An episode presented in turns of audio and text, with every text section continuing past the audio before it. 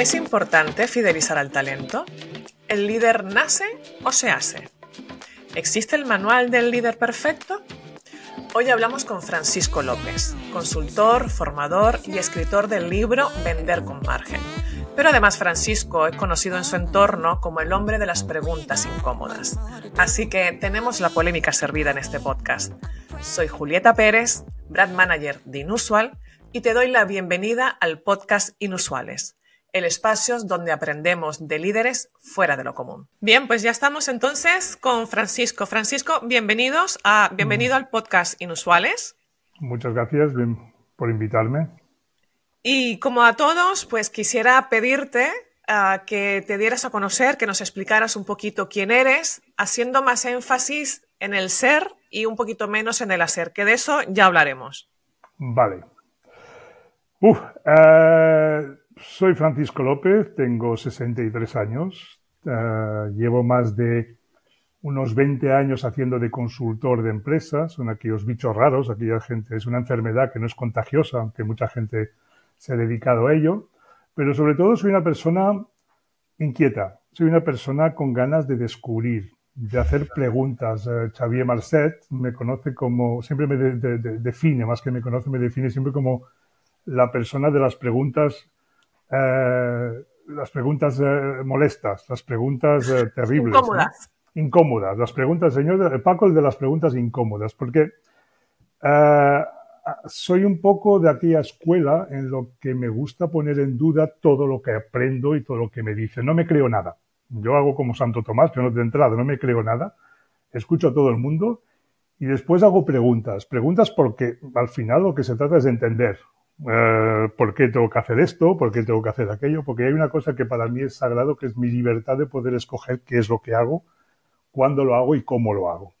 Pero son esos cuatro o cinco elementos que después configuran la manera en la que yo presento, por ejemplo, pues mi trabajo, la manera en la que yo trabajo con las empresas, donde soy muy celoso de esta libertad de decir lo que pienso, Uh, tiene un riesgo enorme, Julieta, y es que uh, te creas muchos enemigos, a veces más, amigos, más enemigos que, que, amigos.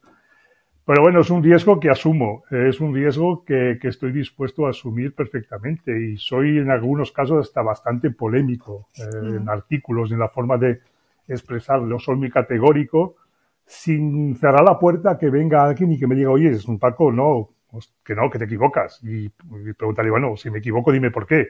Pues por esto, por esto, por esto. Oh, pues tienes razón. Pues me, me he equivocado en esta, en esta manera de ver las cosas, en la manera de enfocarlas, pues hostia, te agradezco y voy a empezar a trabajar en esa nueva línea.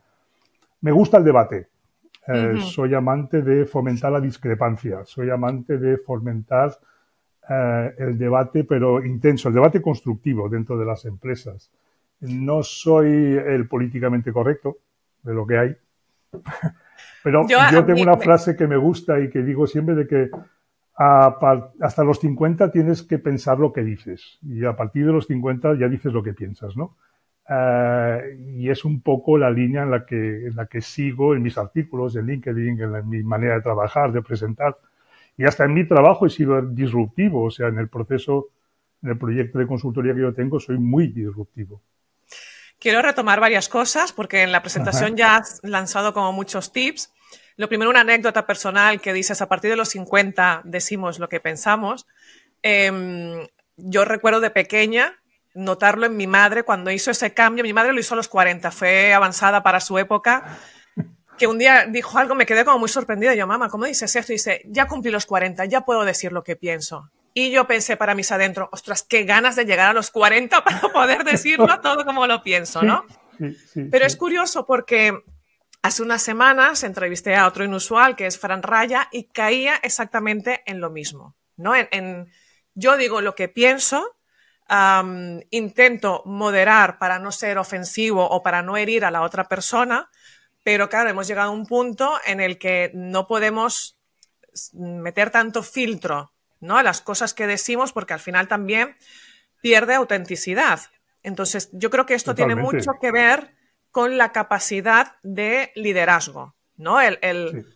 poder decir lo que pensamos siempre desde el punto de vista, como tú bien planteas, del debate, ¿no? Del debate constructivo, que enriquece. Y luego el otro punto, muy de liderazgo, que lo comentaba creo que era con David Delgado, o sea, que, porque voy poniendo puntos de la curiosidad, ¿no? Del, líder preguntón, que hay que preguntarlo todo, que, tenemos que estar abiertos a, a preguntar, no desde yo sé la respuesta, sino al preguntar de a ver qué descubrimos. Totalmente.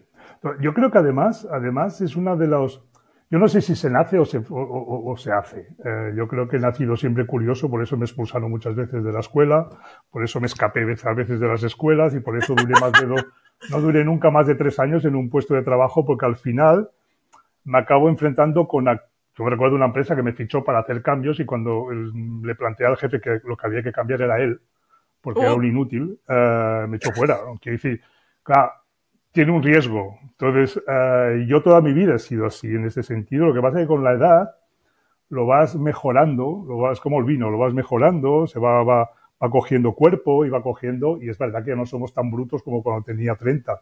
Eres más precavido, pero no mucho, porque si no es el políticamente correcto, entonces caes en tu propia eh, contradicción. Que decir que no, pero, pero ese es un poco el, y liderar es un poco eso, ¿eh?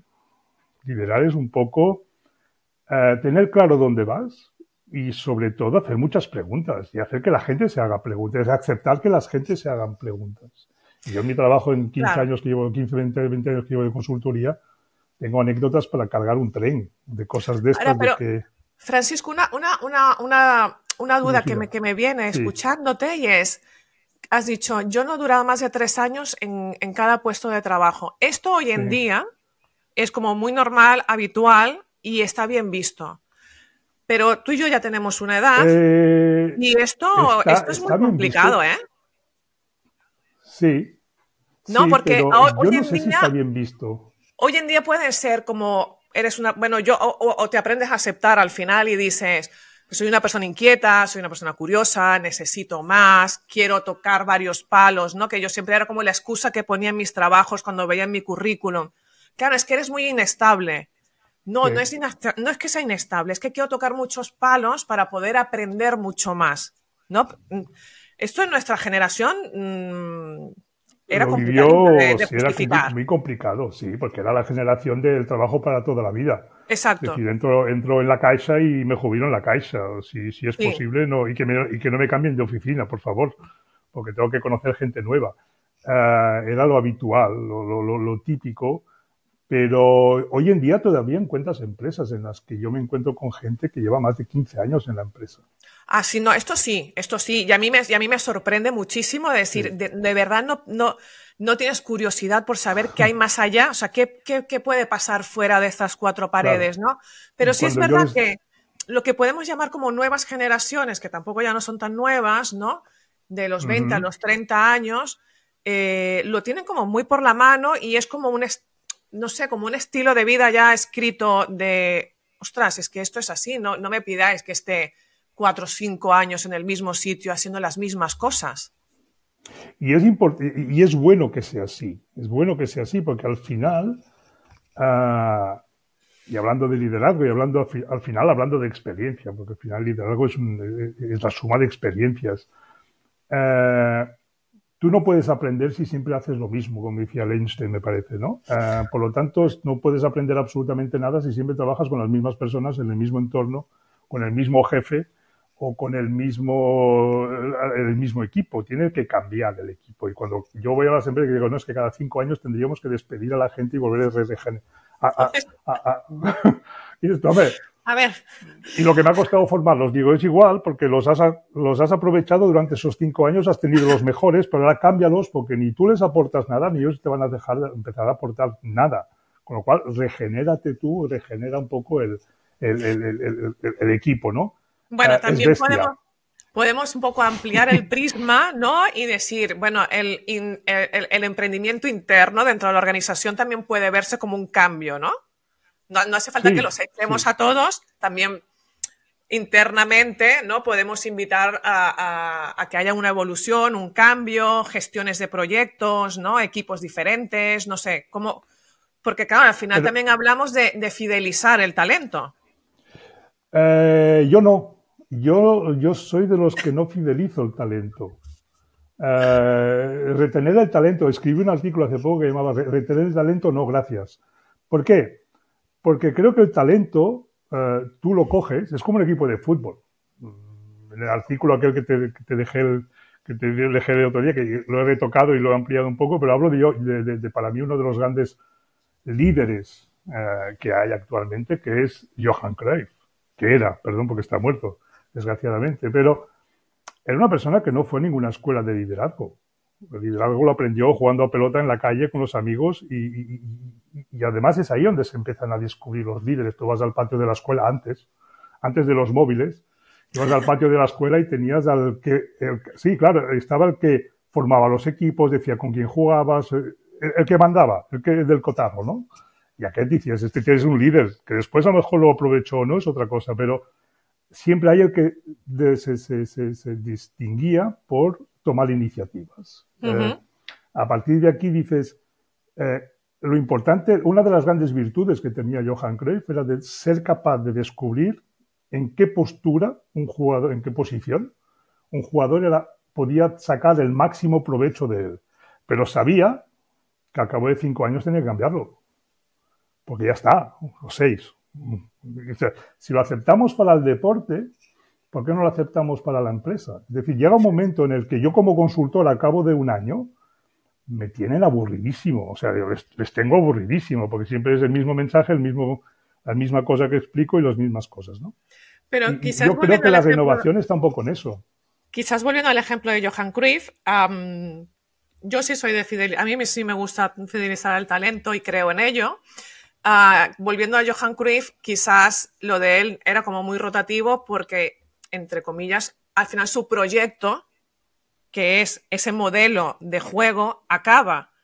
Pero en una organización no tiene por qué ser así. Es decir, em, yo estoy con, con una misma cartera de clientes y a lo largo de los años voy haciendo cosas diferentes con ellos y dentro de la misma organización puedo ir si no creciendo, por lo menos hacer cosas distintas, primero para no aburrirme y segundo para seguir aprendiendo a hacer cosas, que es un poco como si cambiara de organización, pero mm, no tengo por qué hacerlo porque dentro de la misma organización me dan el espacio para poder crear cosas nuevas.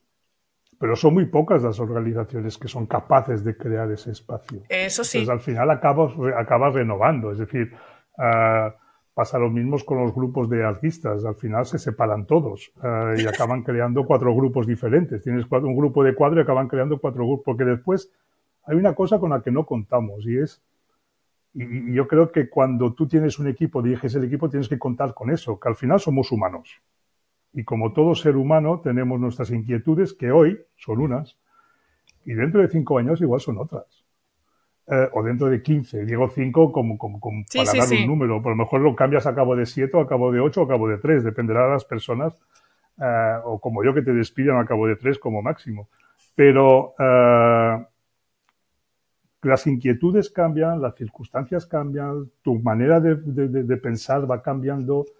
Entonces, cuando esa persona empieza a tener aspiraciones que son completamente diferentes a la, la época que tú lo has fichado, lo mejor que puedes hacer es deshacerte de él. Por las buenas, ¿eh? no hace falta despedirlo. Haces un poco como aquí en Holanda. Te hacen una fiesta, te regalan un ramo de flores y te buscan y te dan todas las oportunidades para que te vayas eh, feliz y contento, eh, dándote todas las referencias que tú quieras. ¿Por qué? Porque sí que es verdad que, por ejemplo, hablando de Holanda, es un país en el que la rotación de trabajo es tremenda. ¿Ah, la gente no se queda más de cuatro o cinco años o seis años en una empresa. Es muy, es muy raro que esto ocurra porque están aburridos del jefe, eh, ya el proyecto ya no les motiva, eh, ya no aporta nada, la empresa no les aporta nada eh, y, no, van cambiando y van rotando. Claro, yo conozco gente aquí que yo llevo aquí seis, siete años y han cambiado dos veces de trabajo ya, o sea, porque es la manera que tienen de mejorar. Hostia, este proyecto era muy bonito, pero ya no me interesa. Y yo creo que a veces el líder tiene que ser capaz de eh, sentir cuando esto tiene que ocurrir. Cuando esto ocurre, tienes que sentirlo. Pero eso al final no se aprende en un libro de manual de, instrucciones como si fuese una lavadora. Eso es, hace parte del carácter de cada uno de nosotros. Yo creo que estamos un poco a nivel liderazgo, yo por ejemplo, en, mi trabajo que hago, eso que hago de la gestión del margen, del profit thinking, etcétera, etcétera, primero que es muy disruptivo, segundo que he roto no sé cuántos dogmas económicos de toda la vida uh, y discutido con gente, con economistas, etcétera, etcétera, sobre el tema y al final me tuvieron que dar la razón.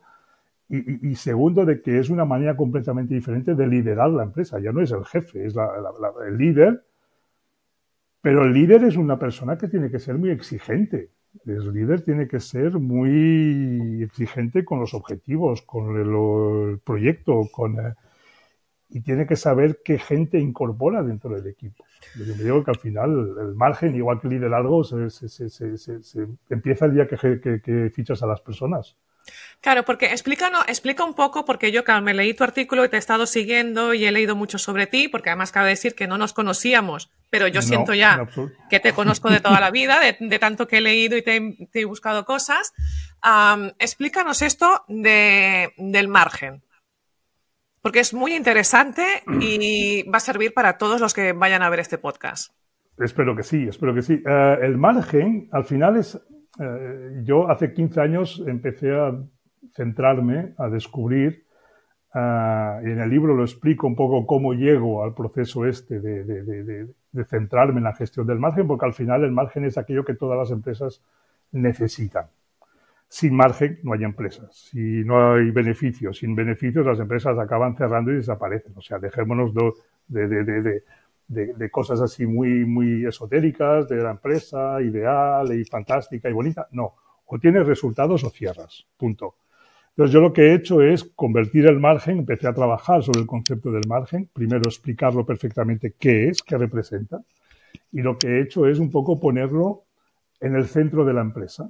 Entonces cuando yo pongo el margen en el centro de la empresa, determina o define un poco cuál es el tipo de producto que yo tengo que diseñar, cuál es el tipo de eh, mercado al que tengo que dirigirme o si soy capaz de producir un producto que el mercado está necesitando porque he notado una necesidad o he descubierto una necesidad, qué precios puedo vender, qué procesos de fabricación, de compra, de almacenamiento necesito tener para poder servir, para poder atender, para poder ofrecer el producto que yo, porque al final hablando de producto estamos hablando de producto o servicio, es lo mismo, ¿no? Y después están las personas, es decir, qué tipo de personas yo necesito incorporar en mi equipo para que pueda llevar a cabo un poco todo aquello de diseñar un proyecto, un producto, un servicio que, me, que, sea, que aporte margen, tener un precio, un mercado que me aporte margen, un precio que me genere margen y unos procesos que me ayuden a mantener ese margen. Entonces las personas, al final, aunque lo tengo en el, es el punto, la, la, la, quinta, el quinto elemento, eh, son la parte más importante. Yo siempre digo que las personas son las que sacan a las empresas de las crisis, no son los bancos. No, no, nos, no nos engañemos. Las personas harán posible de que salgas de la crisis o, no salgas de la crisis, depende cómo los hayas tratado y depende cómo los hayas considerado. ¿no? Pues el último elemento es el, profit. Claro, es que a mí este, este concepto me ha gustado mucho, ¿no? El de uh, el del margen, porque comentabas eh, o escribías, no sé, porque he mirado muchas cosas, que nos centramos mucho en vender, vender, vender y que eso no siempre nos deja margen para mantener la empresa, hacerla crecer, etcétera, etcétera. Pero claro, yo eso, trasladándolo al tema del liderazgo, me parecía muy interesante el liderar en el margen. Totalmente. De tus propios talentos.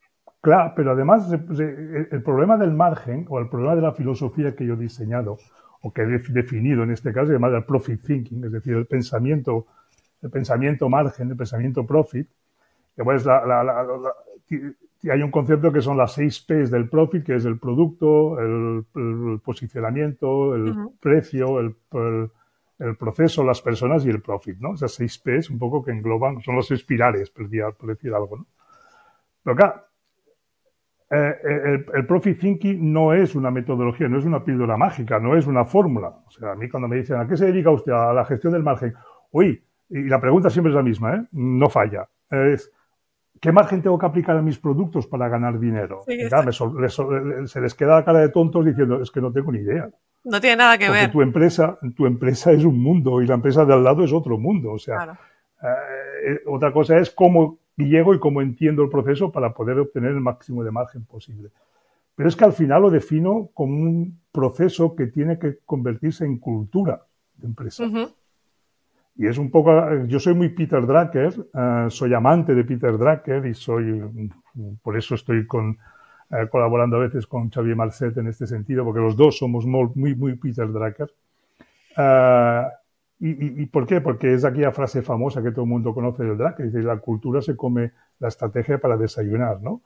Quiere decir de que yo puedo tener el mejor equipo del mundo, la mejor estrategia del mundo, la mejor herramientas del mundo, si mi cultura no me acompaña, me va a destrozar absolutamente todo. Por lo tanto, eh, eh, eh, primero intento que el profit thinking sea una cultura de empresa y luego liderar el profit thinking es transparencia. No escondo los números. hago partícipe a todo el mundo del proceso de precios. Les digo exactamente cuánto está ganando la empresa. pago a mis, trabajadores lo que se merecen que paguen. O sea, yo el sueldo el sueldo, eh, yo el sueldo emocional, el salario emocional y el futbolín en medio del, de, de, de, de las salas de reuniones me parece fantástico, pero no sirve para nada si no llego a pagar las facturas a final de mes. No solamente es la, el mínimo vital, sino que simplemente el que yo pueda ir de vacaciones con mi hija o que pueda irme a, a llevar mi, a mis hijos a Portaventura y que te pueda comprar el coche y que me pueda ir a visitar a comer un restaurante con mi mujer el día que me apetezca. Eso es el salario no simplemente que me cubra los gastos mínimos de supervivencia. Si yo tengo eso, el futbolín está bienvenido. Pero muchas empresas ponemos el futbolín antes que el sueldo. Y pues queremos hacer liderazgo, porque hay un manual de los 10, las 10 claves perfectas del manual eh, del líder extraordinario. Ya, bueno, es que, también, tienes que estar, también tienes que estar como muy alineado ¿no? con, con este tema del liderazgo, tiene que ser muy consciente.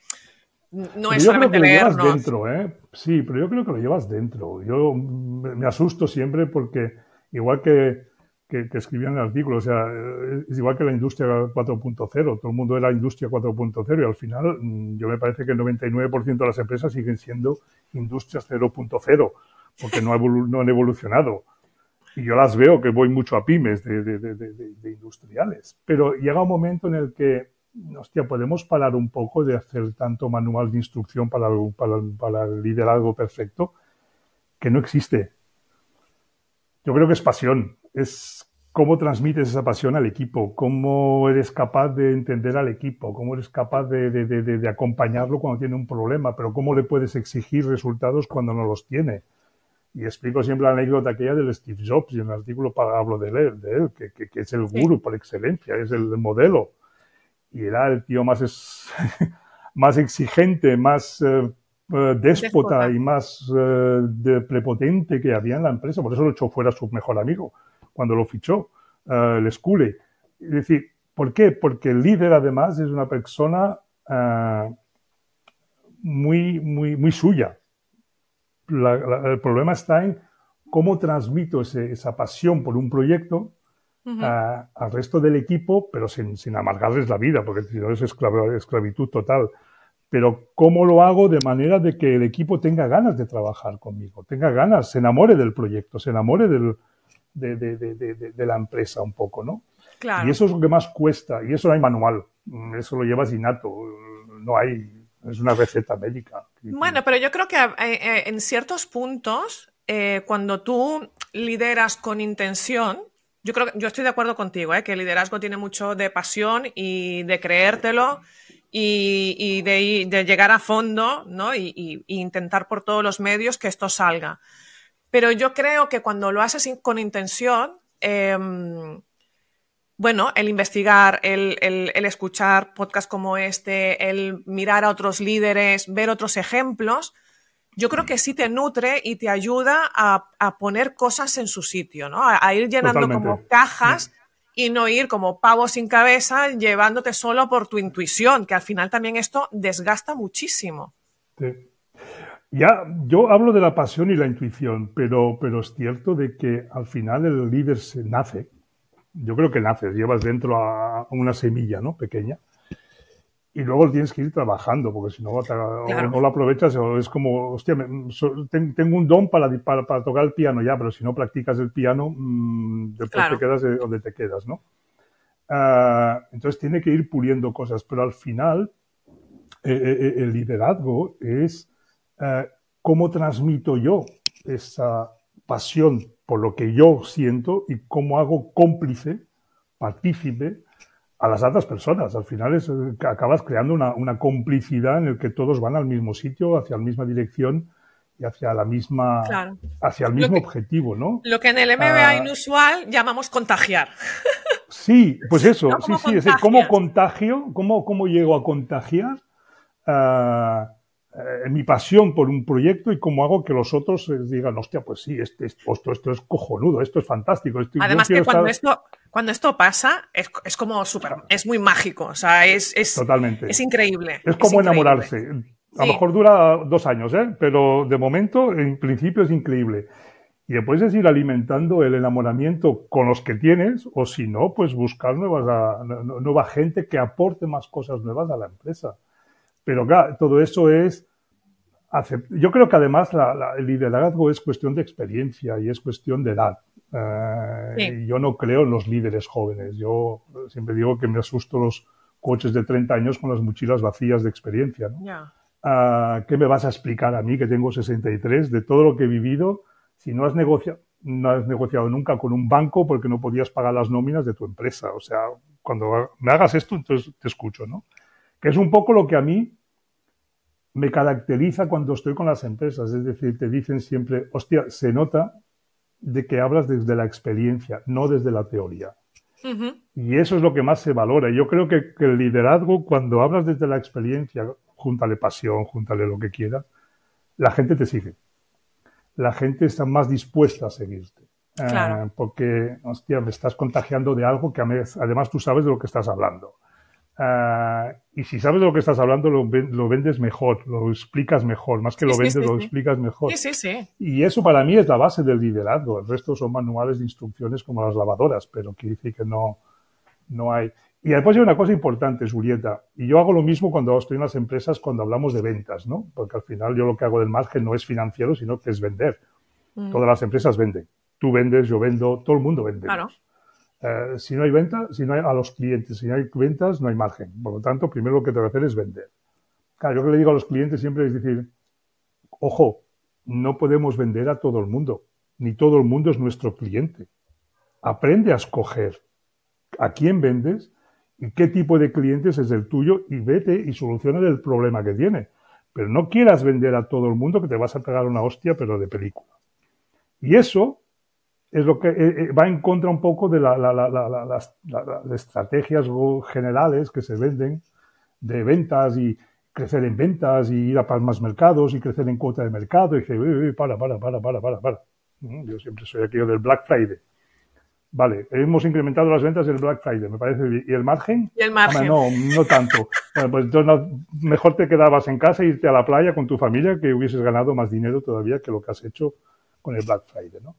Y el liderazgo pasa un poco lo mismo. Yo creo que no todos son líderes. Y estamos creando quizá mejor un cultivo, un modelo, una cultura, donde Igual pensamos que todo el mundo puede ser líder. Entonces, un señor que se coge el manual aquel del último libro de, lo que sea y que se lo dice, wow, yo me siento fantástico.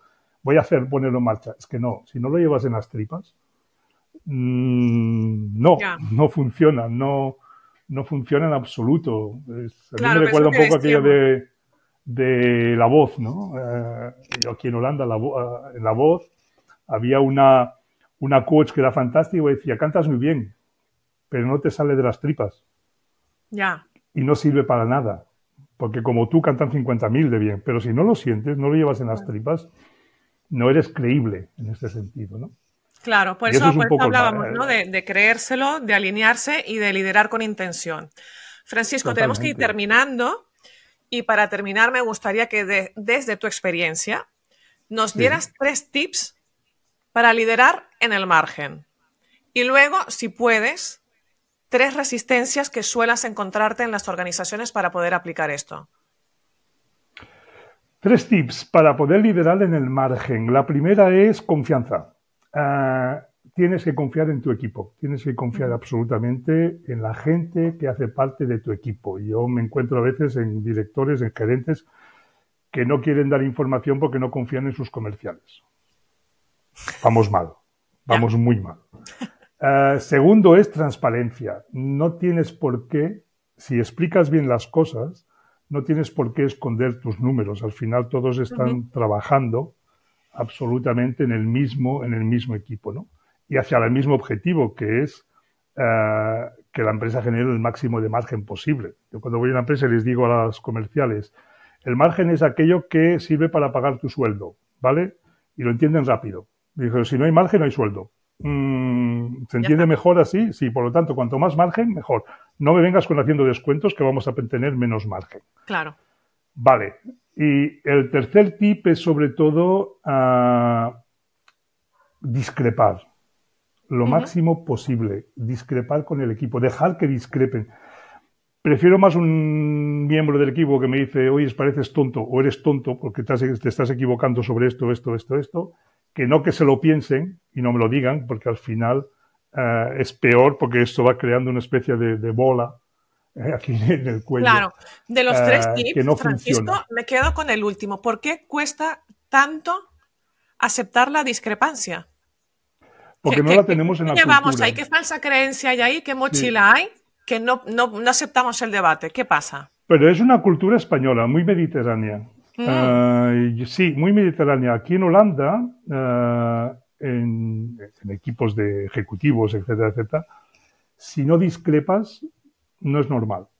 Si estás siempre de acuerdo, no es normal. Si no, si no te quejas, no es normal. Te vendrá el jefe. Yo tenía una amiga que trabajaba en Unilever eh, y que si no, de vez en cuando venía el jefe, todo bien. Es que como no te vienes a quejar, mm, no, no, no, sí, sí, todo bien. Necesitas algo más. Necesita... Y aquí la gente, eh, yo tengo una, tenemos unos amigos aquí que ella es catalana y ella es holandés y planteaban ir a trabajar a España y al final decidieron que no. Él sobre todo decidió que no. Y dice, es que yo en mi trabajo digo lo que pienso. Si voy a España me, me despedirán al segundo día. Y es una cultura muy mediterránea. Es una cultura a veces que por mucho que queramos hacer una, una jerarquía horizontal o circular o como queramos, sigue siendo una pirámide. Uh, y yo lo noto cuando hacemos reuniones aquellas de DAFO, de análisis, y siempre me dicen lo mismo, ¿vendrá el jefe? Uh, pues sí, porque quiero que venga, coño. Uh, dice, pues que si viene no decimos nada, ¿eh? Dice, perdona. Entonces, ¿cómo vamos a solucionar los problemas? Ya, pues que si viene nosotros quedaremos callados, que no queremos problemas después. Y es un poco triste. Pero claro, eso lo fomentas tú desde el liderazgo, ¿eh? No es poco triste, es muy, muy triste, pero, pero es así, ¿eh? Es así, pero claro, eres tú como líder el que tiene que fomentar esa discrepancia. Si no la creas tú, si no creas tú la cultura de discrepar, de debatir, de, estar en una reunión y decir, oye, tú, ¿qué opinas de esto? Y cuando ves que él no se atreve y dice, oye, dime lo que quieras, que no te voy a despedir, dime lo que, lo que realmente piensas. Y eso lo hace una vez y no pasa nada, y hace dos veces y no pasa nada, se convierte en cultura de empresa, pero quien crea la cultura es el líder. Claro, pero porque quizás ahí hay como una chispa de miedo, ¿no? de inseguridad. Es que no, no... Mucho miedo. Miedo al despido, miedo al conflicto con los, colaboradores, miedo a... Yo recuerdo una, frase para mí lapidaria en una experiencia. Eh, mm, fui a analizar una empresa, tenía muchos problemas de relaciones entre los diferentes departamentos y cada uno me explicaba sus batallas y sus miedos y sus... Eh, rabias, por decir algo con el otro departamento, y dice, bueno, pues hacemos una reunión y planteamos un DAFO y que salga todo lo que tenga que salir. Y en la reunión, pues no salió nada. Y yo estaba intentando, mm, a ver, estirar de la lengua, nada, absolutamente nada. Después de la reunión, hablé con uno de los que era más, más, más, más reivindicativo, por decir algo. Me dijo, oye, tú me has, me has dejado con el culo al aire. ¿Qué ha pasado? me dice, oye, tú te vas y yo me quedo. Y yo después tendré que luchar con los, el mal rollo que habré creado con aquel trabajador. Digo, ya, y, pero tú te vas. Como consultor un día te irás. Pero yo me quedo con el marrón. Y le dije, bueno, vale, mm, porque me quedé tan, tan, tan bochornosamente sorprendido que dices, claro. no, no, no, no. Y es, un, es muy habitual ¿eh? este tipo de cultura de empresa donde vamos a la reunión, decimos lo que el jefe quiere oír. Exacto. Eh, todo es políticamente Pero quizás porque también del jefe parte el, tener miedo a la discrepancia, ¿no? De que lo pongan en evidencia, porque hay como la falsa creencia de que el jefe o el líder o el que está al mando tiene que saberlo todo. Sí, tiene que ser bueno, fantástico, grande, guapo. Es muy absurdo. Eh, totalmente, totalmente. No hay cosa. Hay gente que son grandes líderes, grandes, pero que, que, que son déspotas. Son, mira, yo soy un gran fan de Van Morrison. Todo el mundo lo considera como uno de los cantantes mejores, grandes figuras mundiales de, la música y todo el mundo lo considera como un déspota. Es un genio. Es, Solo hace falta escuchar conciertos en directo para saber la capacidad que tiene de improvisar sobre textos y el equipo que tiene. Tiene los mejores. Es muy exigente. Pero, eh, pero tiene muchísimos defectos. Pero entonces, esos defectos esos de, liderazgo eh, los tenemos que asumir y tú como líder eres el primero que tienes que asumir que tienes defectos. Yo no soy bueno en todo, ojalá. Claro, pero, además no es el caso. Es que además asumir esos mismos defectos eh, llevan en sí mismo el generar también confianza en el resto del equipo, ¿no? Que también dé espacio al equipo a que nos equivocamos, aprendemos y seguimos, ¿no? Que si no al final tampoco no hay evolución. Sí, yo tengo, yo, la anécdota, por ejemplo, mía personal es, yo tengo un problema y es que entre el francés, el inglés, el catalán y el castellano, algunas mezclas. Entonces, depende de la conferencia donde estoy hablando, hago una castellanada o una catalanada o hago una francesada, que mi mujer ya me conoce y dice, esto es francés, ¿no? Digo, sí. ¿Por? Dice, no sé, digo, que no se dice en castellano. Y no, pues hago lo mismo en las conferencias. Entonces hay gente que se me queda mirando y digo, ¿qué no se dice así? Y me dice, no, digo, hostia.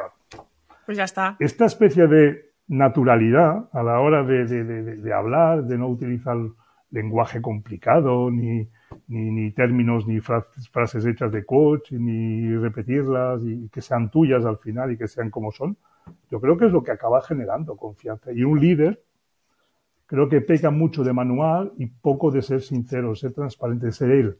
Mm, es igual, como seas. Sí, sí, sí. Como si no sabes hablar bien, como si te lías con los verbos como lo hago yo, que mi mujer nunca sabe si hablo en pasado, hace tres días, hace dos o, ayer, uh, porque todo lo pongo en el mismo, en el mismo paquete. pero, pero es así, y yo creo que el líder es eso. Para mí. Francisco, ahora sí, ahora ya no aviso más. Ahora sí para terminar, porque ya nos hemos pasado de largo, solo para terminar. Y, y terminar a lo mejor con un poco de esperanza. ¿Crees que vamos por buen camino? Uh, sí, pero yo creo que nos falta una cosa, es decir, estamos en un, momento en el que intentamos formular absolutamente todo, es como la economía, ¿no? Es como la ciencia. Uh, tenemos una fe ciega en la ciencia y tenemos, que es un dogma. No, la ciencia es discrepancia, es debate, es contradicción, es debate contradictorio. Si no, no avanzamos en la ciencia. La economía pasa lo mismo. Queremos fórmulas económicas para ver cómo irá la economía del mundo. Eh, cuidado, que la economía, el grande problema, como decía un profesor mío, es que eh, está hecha por humanos. Y no hay cosa más inestable que el ser humano. Porque hoy dices, haces una cosa y en las mismas circunstancias mañana haces otras. Eh, y aquí pasa un poco lo mismo. Y, y hoy hay una cosa que me gusta siempre insistir mucho y es que dejémonos de tanta teoría eh, que nos hace como una especie de corset, mm, que nos obliga a estar todos al mismo sitio. Y si le aplicamos un poco de sentido común, un poco, yo creo que podemos ir por buen camino. Entonces vamos por buen camino. Es el sentido común al final. cuanto más sentido común, mejor. Es, como decía un amigo mío, un, amigo, un, conocido amigo mío, decía, eh, cuando tú vendes, pregúntate si primero tú comprarías el producto que estás vendiendo, ¿no? Dices tú, me claro. Si dices que no, no hace falta venderlo, o sea, tú estás, no, no, no vayas, porque estás perdiendo el tiempo. Y es un poco eso, es decir, el sentido común. Yo como eh, empleado, ¿qué me gustaría encontrar en la empresa? Entonces yo como dueño, como jefe, ¿qué, qué aportaré a la empresa? Otra cosa es que después encuentre delante de mí un borde, un, una persona que se quiere aprovechar de la situación, que es un vago, y que solo me busca excusas y que se está todo el día paseando por los pasillos con papeles para hacer creer que trabaja. Bueno, se descubren rápido. Eh, pero tú haz lo que tú crees. Es decir, lo que es bueno para mí, pues voy a ponerlo en marcha para los otros. Si me gusta discrepar, pues voy a fomentar la discrepancia. Si me gusta el debate, voy a fomentar el debate. Si me gusta eh, que me digan, decir las cosas como son, pues tengo que aceptar que me las digan también como son. Entonces, eso es la primera base del sentido común. Ser un poco más humanos, ¿no? Al final sí, somos imperfectos. ser cosa más imperfecta que el ser humano. Ser más humanos intentando siempre respetar al otro y con eso ya tendríamos suficiente. Sí, y el, gran problema, y esto da para más, más, más, charlas, pero el gran problema que tenemos hoy en día con eso es que todos nos estamos eh, obsesionando con una inteligencia artificial que tiene mucho de artificial y poco de inteligente, eh, con una especie de chatbot que nos tiene que solucionar la vida, con la inteligencia que salvará al planeta, salvará al mundo, salvará nos, yo, yo no sé qué salvará, pero nos puede llevar a la ruina. Y estamos deshumanizándonos completamente en cuanto a eh, escuchar al otro, aceptar que tú o yo tenemos opiniones diferentes. Y no por eso nos tenemos que matar, tenemos que hablar, tenemos que debatir, ¿no? Y en estos últimos tres años, desde la pandemia, las crisis, etcétera, etcétera, es algo que se ha, ah, que se ha un poco consolidado mucho, esa falta de, debate, esa falta de discrepancia, esa, esa especie de, segmentación de la sociedad en contra mío conmigo. Ah, oiga, es que yo, por ejemplo, ¿esto quieres decir que esto está bien? No, no, no, no, no esto no se discute. Hostia, perdona. Eso es un poco la lástima. Y eso se repercute después en las empresas, ¿eh? Y fíjate que yo tenía la falsa esperanza que el COVID nos humanizara mucho más. No, nos ha deshumanizado completamente. Porque hemos enterrado la discrepancia. Ya. Eh, categorizando a personas con las que no estábamos de acuerdo, con las que no estaban de acuerdo con el mensaje oficial, etcétera, etcétera, etcétera. Sí, sí. Y eso, ah, esas personas han sufrido consecuencias después en su vida profesional, en su vida no sé qué, porque estaban en contra, porque no lo tenían claro, porque ellos han tenido una decisión completamente diferente. Es decir, hemos pasado, Julieta, de que en los años 70, 60, 70, 80, el que discrepaba, el que discrepaba, el que era rebelde, era bueno, Ah, ese tío es bueno, discrepa de todo, está en contra del gobierno, está en contra de la guerra de Vietnam, está en contra de no sé qué, en contra de la guerra de Irak, etc. A que hoy discrepar es antisocial. Ya. no puedes decir, yo estoy en contra de la guerra de Ucrania. ¿Uy, cómo? Bueno, de hecho hemos pasado lo que dices tú, de las grandes manifestaciones, de las grandes protestas mundiales, ¿no? De, ir todos en un movimiento donde teníamos claro que habían cosas que no podían suceder, hemos pasado a... Mm, a fomentar la miramos a otro lado, miramos la cajita que tenemos delante, que se entiendan los otros como quieran o como puedan, porque esto ya no lo resuelve nadie, no sé. Yo me he levantado hoy un poco pesimista, Francisco, lo siento. No, no, no. Yo creo que es bueno. Lo, lo, bueno de todo esto, Julieta, no es darse cuenta que las cosas van mal, sino es darse cuenta que van mal. No, no, no es ver que las cosas no es desmoralizarte porque las cosas van mal, sino darse cuenta que van mal y qué puedo hacer yo en tu pequeño escala para cambiarlas. Al final es eso, es, eh, es, aquella especie de resistencia pasiva, ¿no? Pero bueno, eso, por eso somos rebeldes, como un artículo. Es verdad, además, ya tenemos que terminar ahora sí, pero es cierto que cuando somos eh, más jóvenes, ¿no? Somos como más rebeldes y tal. Luego crecemos, nos maduramos y somos diferentes. Luego ya nos hacemos mayores del todo y bueno, es que somos inusuales. Yo creo que sí, a ver, a mí me han, prohibido artículos, a mí me han prohibido, me han censurado las cuentas de LinkedIn un par de veces por opinar. Pero bueno, yo lo llevo ya desde que soy adolescente, porque la primera vez que creamos un, periódico con unos amigos en la escuela, en el bachillerato, en secundaria, en Bélgica, que era muy en contra del establishment y la dirección y el modelo escolar, que se llamaba El Alumno, eh, la primera cosa que han hecho es censurarlo.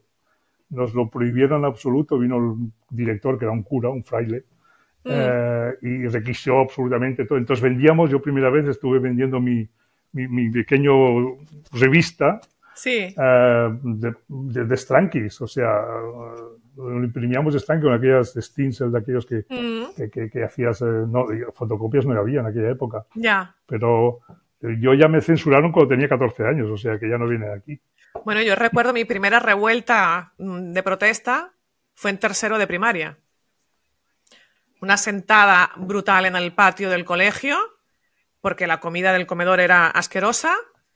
Y, ostras, y había que hacer algo. Y no pensabas en, pues se lo voy a decir a mi padre que vaya, que diga, que tal. No, no, o sea, lo el problema lo tenemos aquí, lo podemos resolver nosotros y mm, a fondo. O sea, nos sentamos en el patio y montamos aquí la gran revuelta. Pero, pero bueno, había, no sé, había ese espíritu de hacer cosas, ¿no? Y de, El reto, yo creo que el reto que tenemos nuestra generación es recuperar, no recuperar, que la gente joven recupere ese espíritu de. Pero bueno, no hay misiones imposibles, eh, solo para las películas. Bueno, Francisco, o sea, escúchame, mm, me tomaría un café contigo y me quedaría hablando todo el día. Pero esto se graba, tenemos que cortar y estoy segura que volveremos a, grabar, porque tenemos muchos temas pendientes. Y eso, y espero que, bueno, que, será de interés para, los inusuales que tenemos en el club, que podamos ir profundizando en más cosas y irán saliendo temas y bueno, y ahí estaremos. Cuando queráis, cuando quedan los inusuales, eh, si pues a disposición de ellos cuando quieran, pues seguimos adelante. Y yo seguiré publicando artículos en el, en el blog, en, el, en la página web. Genial. Pues seguimos en ello entonces, ¿vale, Francisco? Un abrazo fuerte. Gracias, igualmente. Y nos seguimos leyendo.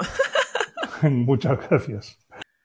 Bien, ¿y qué te ha parecido la entrevista con Francisco? Prometí algo de polémica y no nos ha defraudado. Francisco es un hombre disruptivo con una amplísima experiencia profesional y personal, y en él podemos intuir mm, rasgos comunes de un líder innato, como puede ser la curiosidad, el ímpetu, la pasión, el compromiso con lo que hace.